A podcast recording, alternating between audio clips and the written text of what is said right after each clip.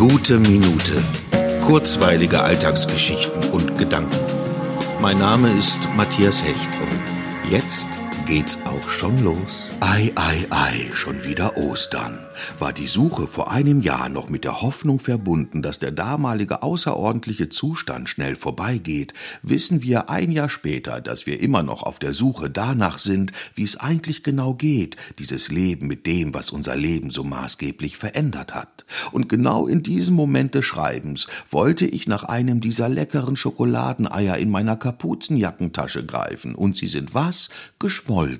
Und warum? Weil ich gerade eine Weile neben meiner schlafenden Katze im Bett lag, auf dem Bauch, also auch auf den Schokoladeneiern. Warum sie in meiner Kapuzenjackentasche waren? Weil ich sie aus der Küche mitgenommen habe, als ich mir einen Cappuccino machte und dachte, es wäre lecker, sie zu diesem zu verzehren. Na ja, Jetzt muss ich warten, dass sie ihren Zustand ändern, aber das sind wir ja aus dem letzten Jahr gewohnt, zu warten, dass Zustände sich ändern. Oder ich mach's wie die Katze, wenn jemand weiß, wie man chillt, dann die Katze.